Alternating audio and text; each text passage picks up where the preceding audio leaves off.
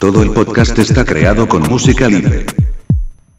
Está accediendo a una zona restringida, por favor identifíquese.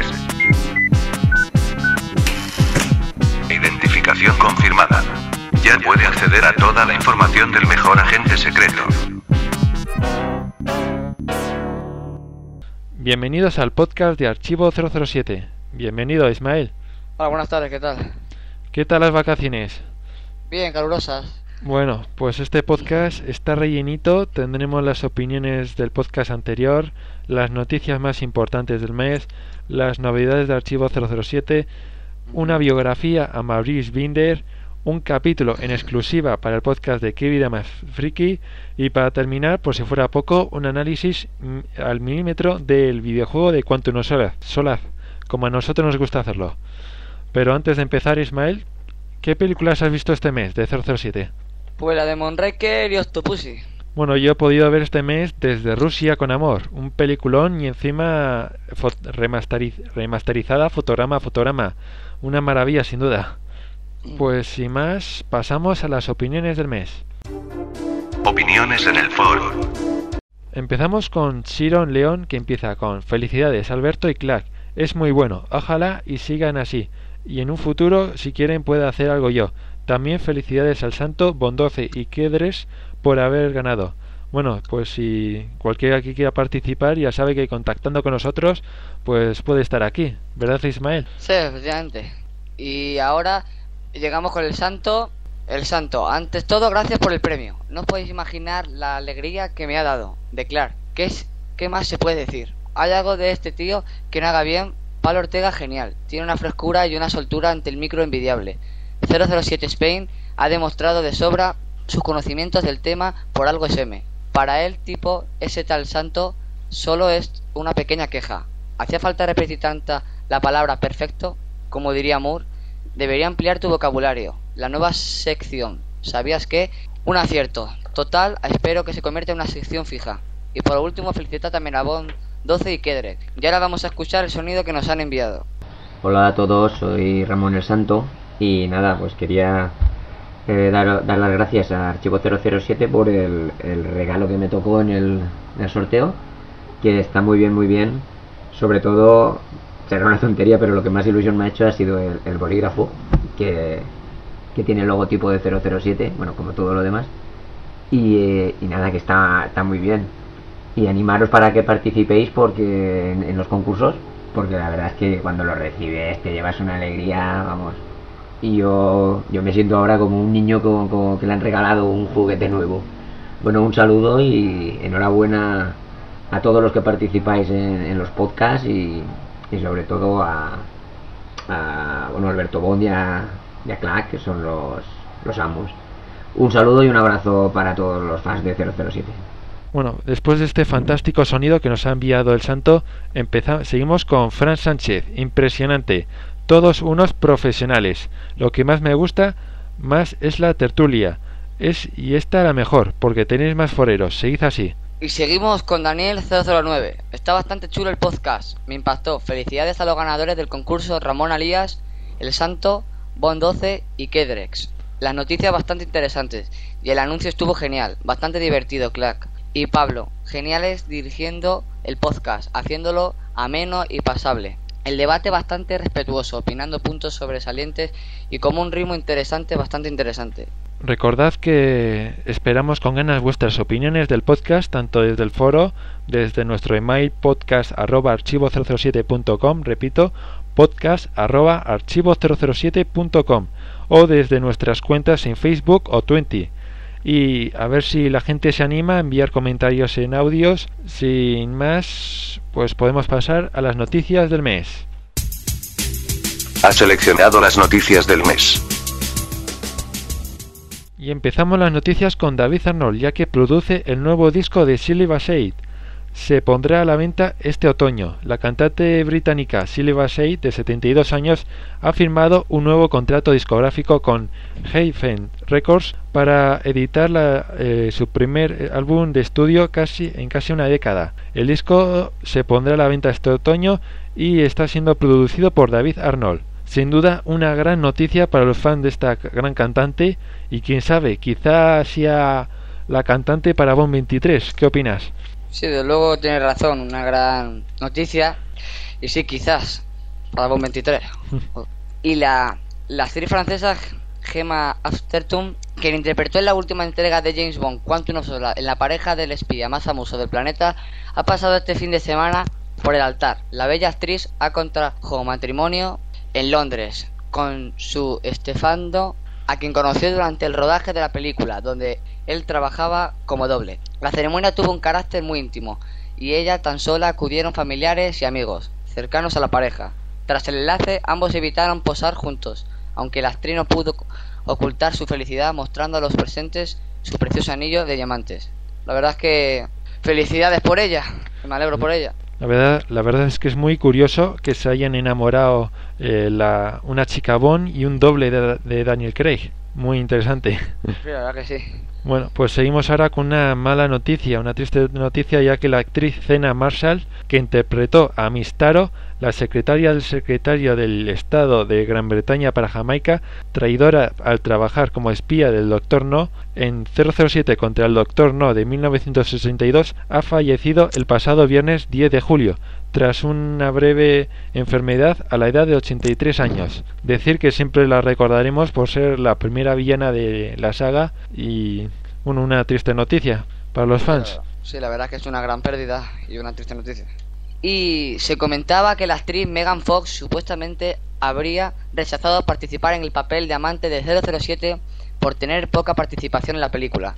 Pues bien, al manager de Megan Fox le ha faltado tiempo para hacer público que la actriz de 23 años no rechazó recientemente ningún papel como compañera de Daniel Craig en la tercera película de James Bond. Al contrario, según informa Hugo, UGO, muy probablemente habría aceptado si se lo hubiera preguntado. El mismo manager dijo para people.com las noticias sobre Megan Fox rechazando una película de Bond es completamente falsa. No ha habido ni conversaciones ni ofertas. Megan es un fan de las películas Bond.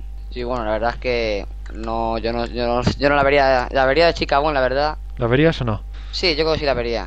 Bueno, sobre este tema yo creo que ha sido uno de los temas más con más movimiento en el foro este mes, ya que se ha discutido si sería recomendable que hiciera de chica o no. Unos dicen que es muy joven, no sé. Pero se ve que cualquier actriz desearía ser chica. Sí, bueno. Y seguimos ahora con Ernst Stavro Blofeld de Spectra, que ha sido nominado al mejor enemigo de James Bond en una nueva encuesta llevada a cabo por el servicio de alquiler de DVDs Lover Film preguntó a sus más de mil miembros cuál era el mejor enemigo de Bond, y el hombre con el gato blanco se hizo con el primer puesto, consiguiendo el, el 22% de los votos.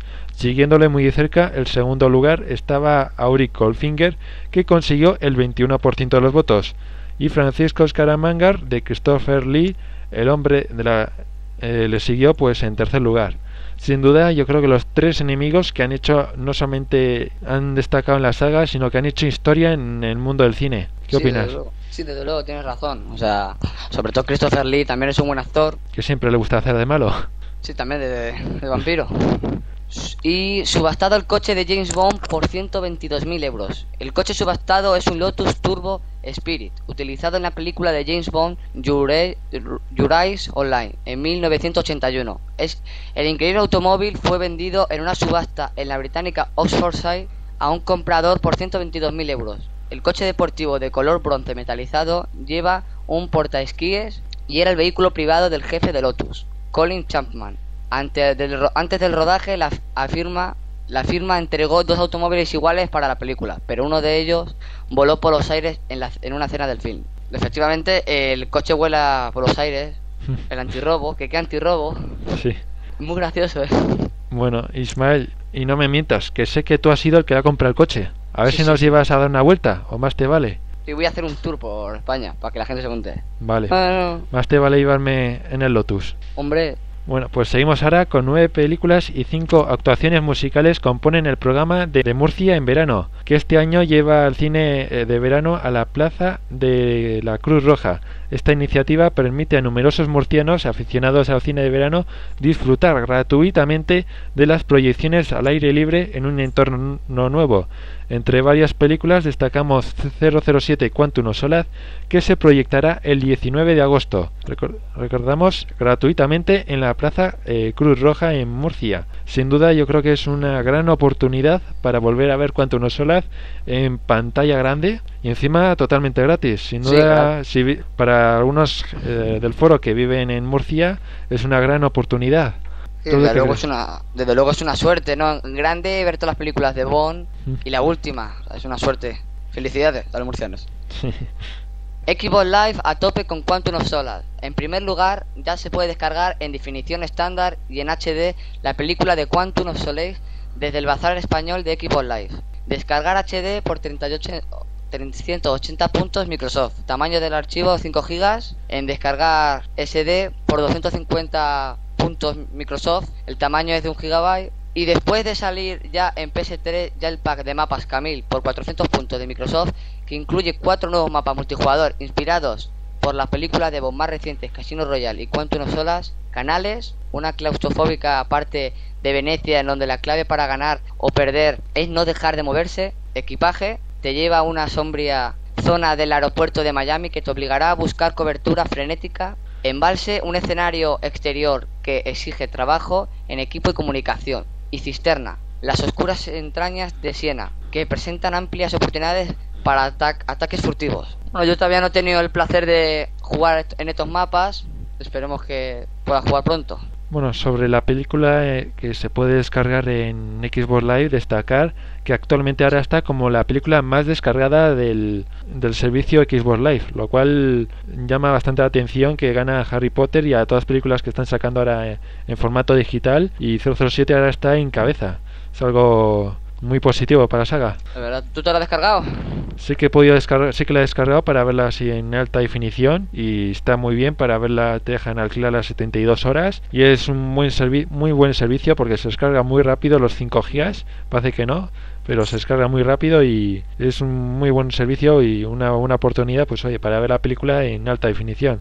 Y seguimos ahora con videojuegos ya que EA sostiene que perder la licencia de 007 fue algo positivo. El equipo que lo desarrollaba acabó creando el aclamado Diaz Space. Frank Ivea, uno de los principales responsables de EA Games, dijo, ya sabéis que el equipo de Diaz Space creó el año pasado un videojuego aclamado por la crítica y al que permitiremos crecer con nuevas entregas como franquicia declaró al portal Gamasutra en referencia al juego espacial, pues era el equipo que se ocupaba del desarrollo de los videojuegos de James Bond. Ya sabes, estaban constreñidos por esa licencia. Llegó un momento en el que les dijimos, de acuerdo, vamos a abandonar este tipo de negocio, vamos a devolver la licencia, podéis crear la nueva IP que deseéis a ver qué sois capaces de hacer. Pues la verdad es que no estoy muy de acuerdo yo con estos estas opiniones, aunque sí que es cierto que Death Space ha tenido muy buena crítica, pero estoy seguro que no han dejado la saga de Bond por gusto. ¿Qué opinas? Efectivamente, que tiene razón, eso sido económicamente la han tenido que dejar, seguramente porque no creo que, que la habrán querido vender así porque sí, porque también es una gran franquicia. Y seguimos con Broccoli y Craig vistos en Nueva York, repiten la visita al restaurante Primola. El pasado mes de mayo se desveló que Daniel Craig y Hugh Jackman iban a visitar Broadway, con las primeras actuaciones previstas para el 10 de septiembre. La llegada de los actores está al caer. Daniel Craig fue visto el lunes en el restaurante Primola, con la productora Bárbara Broccoli y su marido Fred Zollo. Curiosamente, Daniel Craig ya había sido visto en Primola, junto a Bárbara Broccoli en septiembre de 2008. Según publicó Liz Smith en Variety, Ambas coincidencias han alimentado a la siempre hambrienta máquina de rumores especulando sobre la posibilidad de que Bond 23 se ruede en Nueva York y contenga un cameo culinario. Sí, bueno, la verdad es que ya fue ya fueron vistos y yo creo que podríamos podría ser un un, escenario para Bomb 23. Bueno, yo como ya he dicho en el foro, yo creo que es posible que simplemente vuelvan al restaurante porque igual les gusta mucho la comida. No sé. Bueno, todo es posible. La cuestión es que bueno, habrá que esperar bastante para ver lo que pasa si se desarrolla Bomb 23 en Nueva York o qué va a pasar. Bueno, pues sin más, yo creo que ya podemos pasar a las novedades de Archivo 007, pero antes oigamos la, los anuncios. Una feliz familia se dirige a sus próximas vacaciones. Papá, ¿hemos llegado ya? No, ya queda poco. Papá, ¿hemos llegado ya? No, ya queda poco, tranquilízate. Papá, ¿hemos llegado ya? No, y cállate un poco, por favor. Dos horas después. Papá, ¿hemos llegado ya? ¡Que no! Estás más pesado que Goldfinger antes de entrar en Fortenox. Papá, ¿hemos llegado ya? Anda, llévales de viaje, llévales de viaje. La próxima vez los dejo con los vecinos. Para evitar estas situaciones, no lo olvides, llévate de viaje el podcast de Archivo 007. Una hora de entretenimiento asegurado. Ah, y si viajas, ponte el cinturón. No lo olvides, entra en www.archivo007.com, la mejor web del mejor agente secreto. En primer lugar, no olvides escuchar el último podcast temático de Clack sobre los directores de la saga. También debéis descargar los debates en vídeo desde Rusia con amor, no, desde Burgos con amor, en el que salimos Clack y yo en Burgos. También está disponible el debate desde Santander con amor, donde participan Clack, Pablo Ortega y Javier, aficionadillo Bon. Y bueno, yo os recomiendo que lo descarguéis, tanto los vídeos de los debates desde Burgos y de Santander, yo creo que están bastante bien. No sé si lo has visto tú, Ismael. No, no tiene el placer, así eso lo veré este mes, que no he podido todavía. Pues bueno, os recomiendo tanto el podcast de Clash como el, estos vídeos, que la verdad es que yo les he visto estos vídeos y están muy bien, están muy bien editados por Clack. Y bueno, yo creo que para cualquier fan de la saga va a disfrutar viéndoles. Bien, y también ahora vamos a escuchar ahora la biografía del mes a Maurice Binder, un clásico en la saga. Y recordad que si queréis que hagamos alguna biografía en especial, no dudéis en pedirlo. Por ejemplo, que queréis una biografía de Brosnan, pues no, porque ya la hemos hecho. Pero si queréis cualquier personaje que haya participado de cualquier manera en la saga Bond, tanto como director, actor, doble, especialista o lo que queráis, pues no dudéis en, en pedírnoslo y bueno, yo creo que intentaremos pues hacer cumplir vuestros deseos. Pero bueno, también después de la biografía tendremos el primer capítulo de Que mi día más friki y por último vamos a ir al análisis de Quantum Solar, del videojuego. Biografía del mes. Maurice Binder.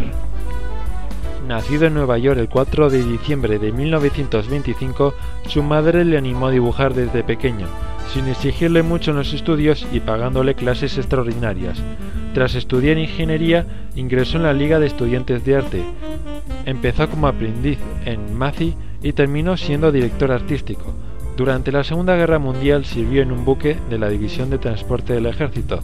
Tras la guerra empezó a trabajar como publicitario autónomo en Los Ángeles. Empezó como diseñador gráfico para pasar posteriormente a diseñador de carteles.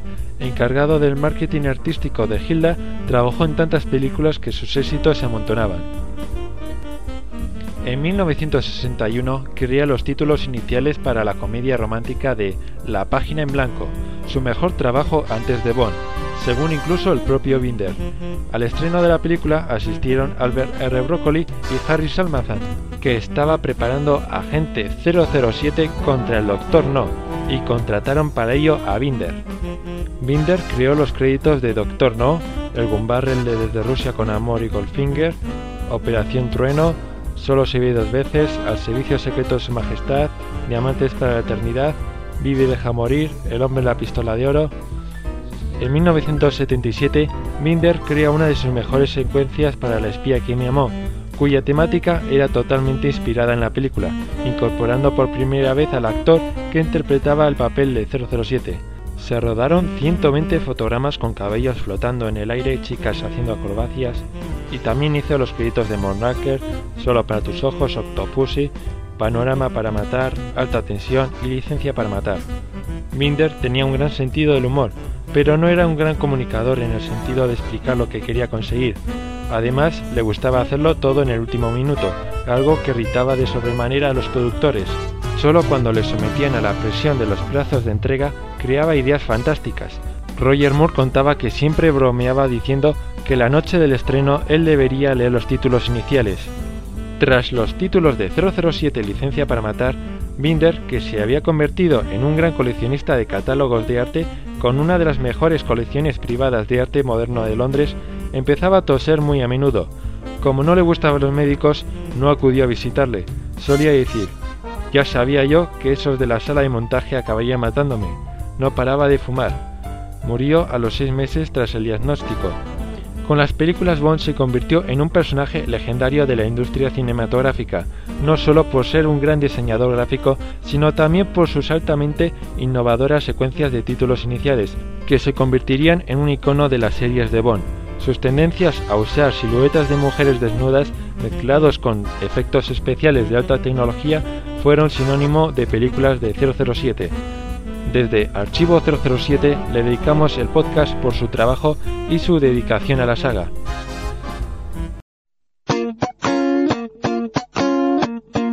¿Qué pasa, Luis? Buenas. ¿Qué tal todo? Bien, aquí estaba escuchando el último podcast de Archivo 007. Calla, calla, que el otro día estaba en el bar tomando una Coca-Cola y entró un ladrón ahí con una pistola y todo. Quieto todo el mundo, no sé qué. ¿Y sabes lo que hizo el camarero? ¿Qué hizo? Cogió una bandeja y se tiró el cuello. O sea, tiró el cuello. Oh. El cuello, ¿eh? Joder, tío, eso es como un buen finger. Por eso te lo digo, por eso. Y espera, espera. Que después entré al baño y vi a un tío de dos metros de alto y bastante feo. Así con los dientes podridos y todo. Le dije que se parecía a tiburón. Ay, joder, tío. ¿Y qué te dijo? ¿Que qué me dijo? Me soltó los guantazos que se me quedó el tiburón. Me marcaban la cara. Normal, es que decirle eso a alguien es como decir que se parece a Belén Esteban. Menos mal que al salir no le dije a un calvo que se parecía a Blofeld. Guau, joder, tío. Eh, una cosa, ¿cómo era esa web? www.archivo007.com Muy bien, gracias. Me meteré ahí, pero ya. Venga, hasta luego. Venga. Entrando en el análisis del mes. Empezamos un nuevo análisis y esta vez vamos a examinar a fondo el videojuego de Quantum of Solace. Para ello seguimos con Ismael. ¿Qué versiones tienes? La, la de DS y Xbox 360. Bien. Y también, bueno, tenemos que dar la bienvenida ahora a Ángel. Bienvenido. Hola chicos. Bueno, ¿qué versiones tienes tú? Pues Xbox 360, Nintendo DS, PlayStation 2 y ordenador. Bueno, bien completo, ¿no? Un surtido. Un poco de todo. Bueno, solo te falta PlayStation 3 y Nintendo Wii para hacer completo. Bueno, algún día, algún día. Algún día. Todo bueno, llegará. tomando como base el buen resultado que dio Call of Duty 4, Treyarch y Activision se embarcan en, la ambiciosa tarea de devolver a la gente doble cero al esplendor pasado, que está recuperando la saga gracias a la revitalización de la versión cinematográfica. El resultado es algo que destaca sobre lo que se puede esperar de una adaptación cinematográfica, un FPS con sistema de cobertura y niveles de sigilo sin inventar la rueda. Sabe resultar entretenido. Para empezar el análisis, creo que sería lo más indicado hablar sobre, sobre la historia, que es una de las principales cosas en las que yo me fijo para comprar un videojuego. El juego nos sitúa en el final de Casino Royale y al principio de Solace, y en la mitad de la aventura, justo cuando Bond y Camille sufren el ataque aéreo, es donde Bond recuerda lo sucedido en Casino Royale. ¿Qué os ha parecido a vosotros la historia, Ismael? Hombre, la historia me pareció. Está bien. O sea, sigue bastante bien la trama de la película. Lo único que, o sea, el mezclar dos películas diferentes Sí. es un poquito desconcertante, ¿no? ¿No te gusta Claro. eso? No, sí, o sea, en cierto modo está bien porque si no has visto la anterior Casino Royale, por lo menos pues, pues sabes la historia. Pero opino que eh, hay demasiado Casino Royale y poco Quantum. ¿En. DS sigue bien la historia o en Nintendo DS? En, en DDS, hombre, sigue la historia mm, más, más o menos. Que yo no juego mucho. Va. ¿Y tú, Ángel? ¿Qué te ha parecido? ¿Cómo contra la historia? Pues la verdad es que eh, pensaba que podrían hacer. La, la idea de base me gusta, o sea, que te pongan a partir de la mitad de la película de Quantum eh, la historia de Casino Royale. Sí. Bueno, el concepto está bien, pero creo que la ejecución puede confundir un poco al jugador. Hubiera preferido que fuera ya por los dos bloques, como las dos películas, bi- bien distinguidos. Primero Casino Royale y luego Quantum of Solace. Pero bueno, tal cual está, tampoco me puedo quejar mucho. Ahora que, co- como dice, como dice Ismael, quizá hay demasiado Casino Royale. Cuando no es una película tan con tanta acción como Quantum of Solace. Bueno, también hablar un poco de cómo narran la historia, ya que en, en los vídeos sale Mr. White viendo lo sucedido en las dos películas desde el servidor del M6. ¿Qué os ha parecido? Ismael. Al final te refieres, ¿no? Sí, al fin. Bueno, en la aventura se ve viendo a Mr. White Sí. hablando un poco sobre lo sucedido. Sí, eso deja un poquito la puerta abierta, dado, dando a entender una segunda parte del, del videojuego. Es el final, el final está bastante bien. Deja una puerta abierta ahí, por lo menos, por decir así, podría tener varios finales, ¿no? Podrían sacar otro videojuego a raíz de, de ese, del final. ¿Y qué te parece a ti, eh, Ángel? Me ha parecido un bastante buen hilo conductor, claro, porque eh, si tienes que elegir por dónde enlaza la historia, pues mejor así que por el MI6. O sea, es un punto de vista que nunca toma sobre, sobre el asunto, nunca sabes lo que están pensando los lo que están detrás de las sombras, como Mr. West en toda la película. Y al final, pues, un hilo conductor, un- una especie de, como ha dicho Ismael, un cliffhanger, un cliffhanger que se queda ahí para otro posible videojuego. También es curioso que se parece este final alternativo, bueno, este final del videojuego se parece demasiado al final alternativo que van a hacer para la película. ¿No es así? Ah, pues cu- curioso, sí. ¿Tú qué crees, Ángel? Parecido, sí, pero hablando de las diferencias. El final alternativo de la película es un poco distinto. Bueno, después de la historia, centrémonos del apartado gráfico, que es el mismo que usa Call of Duty 4. A mí personalmente en Xbox 360 me parece bastante correcto, sobre todo las texturas. Eh, Danny Craig yo creo que está impresionante, se le distingue muy bien, pero no puede no puedo olvidar sobre todo el agua que está me parece bastante horrible. Parece que lo han dejado a medias y por lo menos bueno, por lo menos esa es mi impresión en 360. No sé qué opinas tú, Ángel.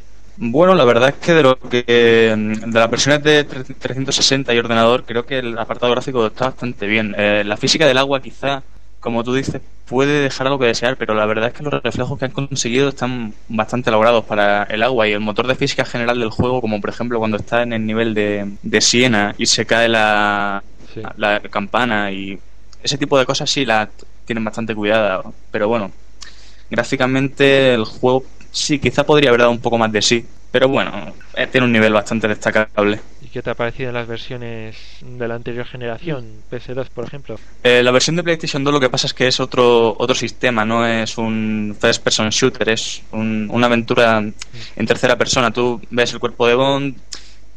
Mm, eh, para lo que es PlayStation 2 está muy bien, no es un juego colorista en lo- las zonas que tiene que serlo, como por ejemplo en Madagascar.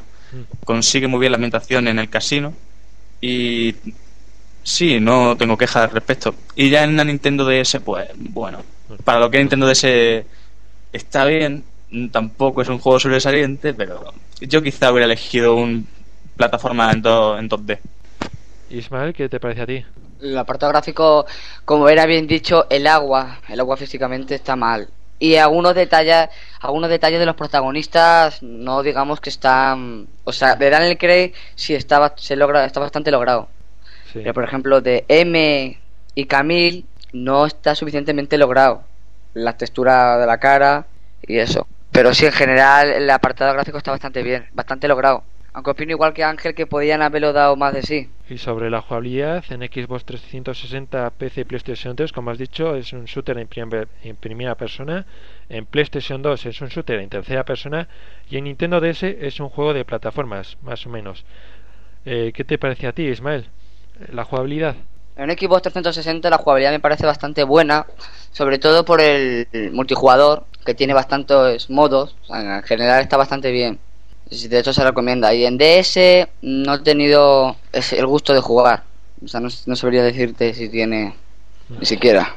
¿Y tú, Ángel? Pues la jugabilidad en 360, yo, tú sabes que yo cuando tengo un mando en las manos me concentro mucho mejor de lo que hago, pero cuando está, es un es un first person shooter necesito un teclado y un ratón. Así que, salvo en el caso de las acciones esas que hay que tomar una decisión rápida, que en ordenador se han tomado con el ratón, me parece que en, en ese apartado en concreto está mucho mejor la de 360, lo hubiera preferido. Eh, pero sí, en general la jugabilidad está muy bien. En, quizá me gustó más la de PlayStation 2. La de Nintendo DS recae mucha responsabilidad en el uso del stylus. ¿Mm? Sí. Pero un poco extraña la jugabilidad de Nintendo DS. Sí, eh, eh, tiene mucho uso del stylus y eh, creo que eso a lo mejor distrae al jugador. Yo es que ya te digo que no, no me gustó mucho la versión DS. Vale. ¿Qué os ha parecido la dificultad? ¿Es muy alta? ¿Lo habéis pasado fácilmente, Ismael? Hombre, la dificultad es bastante buena. Lo que pasa es que hay algunos niveles que es excesivamente, bueno, es muy alta. Pero en general la dificultad en nivel C07 tampoco es un problema. ¿Y tú, Ángel, qué te ha parecido la dificultad en las diferentes versiones? Pues de la últimamente la que he jugado en en varios niveles de dificultad ha sido la de ordenador y creo que está bien conseguida. Lo que pasa es que, como dice Ismael, hay ocasiones, hay, hay niveles en los que te puedes pasarlo muy fácilmente, ya sea el nivel de dificultad que sea, y otros niveles en los que, por ejemplo, se concentra gran cantidad de disparos, como en Casino Royale, la parte de, la, de las piscinas, Sí. bueno, piscina, una especie de spa. Eh, y esas partes pues son un poco más complicadas porque como con un tiro o dos te quitan todo, pues hay que tener más cuidado. Sí. En PlayStation 2 eh, he podido solo pasarme algún nivel de dificultad y tampoco puedo decir que sea muy complicado, claro que tampoco era el nivel de dificultad más complicado que tenía el juego. El uso del lápiz táctil es que yo eso no puedo soportarlo. Pero creo que eso es lo que le da más dificultad al juego. Una vez empieza a dominar eso, puede ser, puedes pasártelo fácil. Bueno, yo por lo menos en Xbox 360, pues sí que he notado, bueno, hay varios niveles de dificultad en algún y lo único que hace un poco es subir un poco la puntería de los enemigos y que sea más fácil, bueno, acabar contigo y por lo demás yo, bueno, con el sistema de cubrirse yo lo veo un juego bastante fácil porque una vez que te cubres es muy difícil que alguien te termine matando. Y además puedes disparar sin ni siquiera apuntar así que yo creo bueno por lo menos mm, por mi punto de vista es un juego yo creo que en el curso en el nivel más difícil se puede pasar con un poco de paciencia más que nada. No implica mucho mucha dificultad al, al usuario yo creo. Bueno y sobre la música y el doblaje para mí es sin duda yo creo que lo mejor del videojuego con temas de- a la altura de David Arnold y con un doblaje en español muy correcto y sin olvidar la canción de créditos que para muchos es mejor que, el de- que mucho mejor que la de la película ¿qué te parece a ti eh, Ángel? Bueno, la verdad es que fue una gran sorpresa, porque el compositor de, de Quantum of Solace sigue, sigue siendo el compositor de, por ejemplo, de Rusia con Amor. Y de hecho le han dado un premio, creo, por el por la banda sonora de este juego. En principio, como bien has comentado, el tema principal de Kerly en When, When Nobody Loves You me parece bastante bueno. Su uso que hace del Bond Theme es algo que nunca eh, nunca me había planteado, pero queda realmente bien. Y, durante el juego, por ejemplo, puedo destacar también la música de los menús, muy tranquila y relajante. Y, y la música siempre acompaña bien la acción. No puedo quejarme de ese apartado, eso sin duda alguna en ninguna de las versiones. Bueno, quizá la de DS, el apartado sonoro es un, un poco raro, pero bueno poco aparte de eso. ¿y tú Ismael qué te ha parecido? Sí, comparto la opinión de Ángel y en el doblaje bastante logrado y el original. Es, un es el doblaje original de los, de los actores, de los personajes. Yo me, sobre la música yo diría casi es como si fuera hecha por David Arnold, pero usando más el Bond M. Sí, yo creo que tienes razón, Alberto. En las versiones de Xbox 360, PlayStation 3 y PC y Nintendo Wii también disponen de un modo multijugador. Mi experiencia en este modo es bastante buena. Tiene muchos típicos modos, bueno, típicos estilos de juego en los shooters, como capturar la bandera, bueno, la bandera no está, pero de territorios por equipos. Pero bueno, también incluye modos novedosos como el de evasión de Bond, en el que una persona tiene que hacer de Bond y escapar del, bueno, llegar a un punto de destino, mientras que un equipo le- lo tiene que evitar y otro defenderle. También me gustó mucho el revólver de oro, que tienes que usar una pistola de oro y todos se pelean por esta pistola. Y también destacar que, bueno, cada vez que juegas, pues ganas una cantidad de dinero que te sirve para comprar armas y muchos artilugios, que viene muy bien para además poder decorar tus armas de oro, que es un detalle muy curioso. No sé qué opináis vosotros. Por ejemplo, Ismael. Sí, yo creo que el multijugador podría ser uno de los mejores aspectos del videojuego. Una gran novedad. Que alarga mucho la vida del juego. Sí, muchísimo, porque a ver, el multijugador es una cosa nueva y con tantos modos como tiene nunca nunca te aburre. Tiene bastante, tiene suficientemente modos. Y sí, y lo de la mejorar armas con los puntos que te dan, eso también es un también alarga bastante el juego. ¿Qué te ha parecido a, a ti, Ángel? Pues lamentablemente no podía probar el modo multijugador, pero falta de Xbox Live y de internet cuando me compré el juego de ordenador, pero bueno. Eh, si pudieras hacer una comparativa con el multijugador de GoldenEye, no sé si habrás jugado. Sí. Bueno, eh, lo bueno si de pudieras este... hacer una, una pequeña comparativa. Sí, la comparación sería que en este, bueno, este claramente es multijugador online y el otro era simplemente local. En este, por ejemplo, tiene más modos de juego, tienen bastantes armas, los una cosa que faltaría, que pecaría es que no puedes elegir el personaje. Ahí o eres un, un terrorista o un agente de la SWAT, del MI6.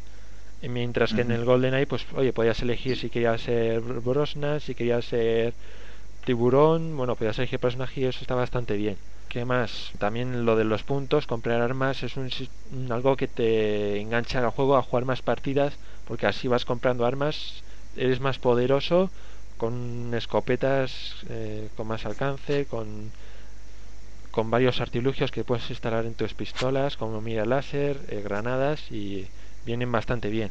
También bueno, me gustaría destacar de esto que por lo menos en Xbox 360 el sistema de búsqueda de partidas es bastante bueno y en muy poco tiempo pues ya podemos encontrar una partida bastante rápida. ¿No es así, Ismael? Sí, sí. ¿Qué te parece a ti? A mí, hombre, yo nunca he tenido problemas con el sistema, o sea, el cargar, carga bien, no hay ningún problema como en red. Y como algunos Xbox en online, pues suele ir mal, o sea, suele ir a lo mejor con lag. En este caso yo no he visto problemas de lag ni, ni nada parecido. Bueno, también hay que destacar los mapas nuevos y que no sé si se las has podido probar tú, Ismael. No, o sea, no, no todavía no tiene el placer. Lo tengo comprado y descargado, pero todavía no. Bueno, pues son cuatro mapas. eh, uno es el aeropuerto, que es idéntico a la, la misión de un jugador. Eh, también está Alcantarillas, que también es idéntico al del modo de un jugador, que pero también es, pero está bastante bien. Luego está eh, la presa, es una misión yo creo que totalmente inventada. Es curiosa, hay varios edificios donde te puedes proteger. Está bien, bueno, digamos. Y luego el por último está Siena de noche, que es una especie de es idéntico al de Siena de día, solamente que hay tres edificios separados por dos ríos y para hacer algún tipo de algunos modos está muy bien ese sobre todo por ejemplo el control territorial eh, viene muy bien porque te- la gente se pone en las ventanas disparando es un buen mapa más que nada bueno recomendable más que nada pues a los fans de James Bond que aún no se han pasado los logros para seguir aprovechando el multijugador y no aburrirse ya de los mismos mapas ¿qué opinas Ismael? Pues sí, la verdad que tienes razón. O sea, ya los mapas ya cansaban. Ya era hora de que pusieran, aunque sea cuatro mapas. A ver si ya pues, por fin puedo tener el placer de jugar, porque tengo muchas ganas. bueno luego echamos una partilla ¿vale? Vale, de acuerdo. Bueno, pues antes de terminar me gustaría hablar un poco también de los logros en 360 y en PlayStation 3. Los bueno, en PlayStation 3 son trofeos y la verdad es que están muy chulos. También, bueno, también a lo que recuerdo en PC también debe haber logros, ya que cada logro pues es un título de una película con algunas frases de Casino Royale y Quantum of Solace. Yo, Ismael, por lo menos creo que hemos conseguido ya por lo menos todos los logros de un jugador, ¿no es así? Sí, de un jugador, sí, efectivamente. Nos falta, Y- me falta, bueno, por lo menos a mí alguno del multijugador, pero bueno, poco a poco yo creo que lo vamos a lograr. ¿Tú qué crees? Sí, sí, cu- cuestión de tiempo. Es cuestión de tiempo y, Sí, y paciencia. sobre todo el de conseguir 100.000 créditos. Que Sí, ese paciencia y tiempo. son mu- muchas partidas online que vamos a tener que echar. Bueno, Y a ti, bueno, Ángel, ¿qué te han parecido los logros?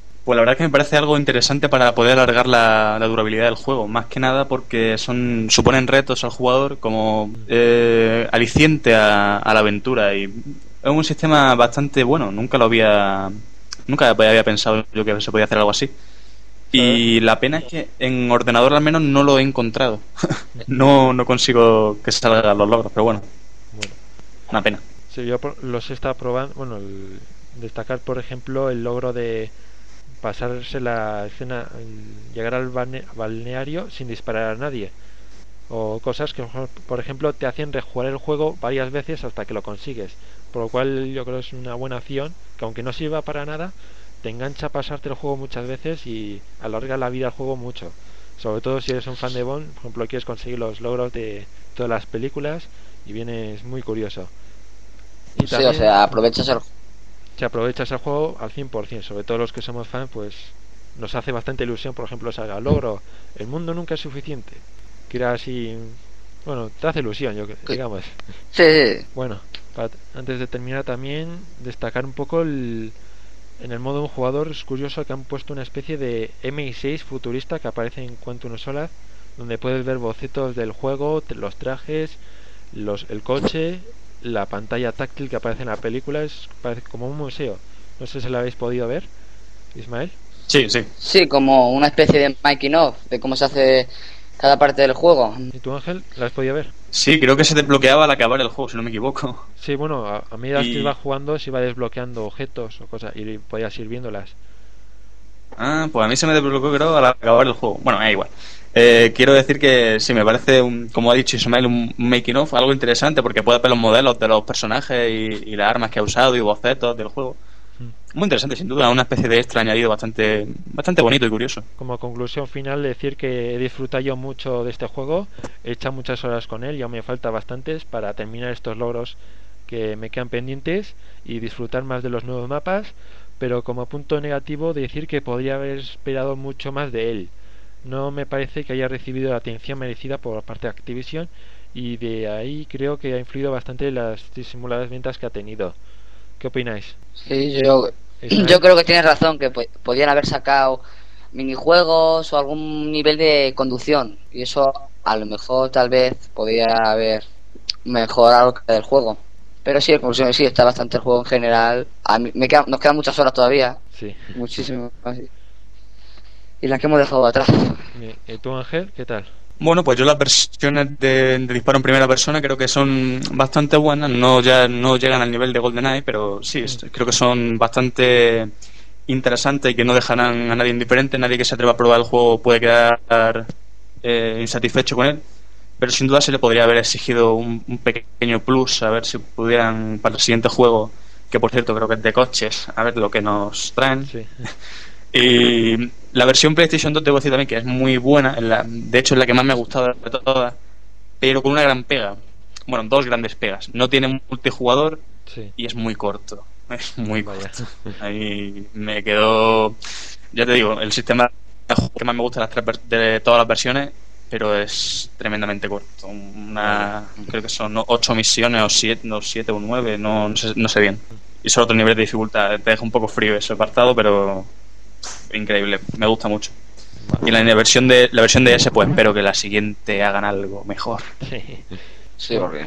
Yo por lo menos decir que me ha parecido sobre todo recomendable el juego para Xbox 360 es recomendable sobre todo para los fans de James Bond que es lo que lo vamos a sacar provecho al 100% lo que vamos a disfrutarlo más y por lo demás es yo lo veo como un shooter normalito tirando a bueno ¿Qué, ¿Qué nota le darías tú Ismael?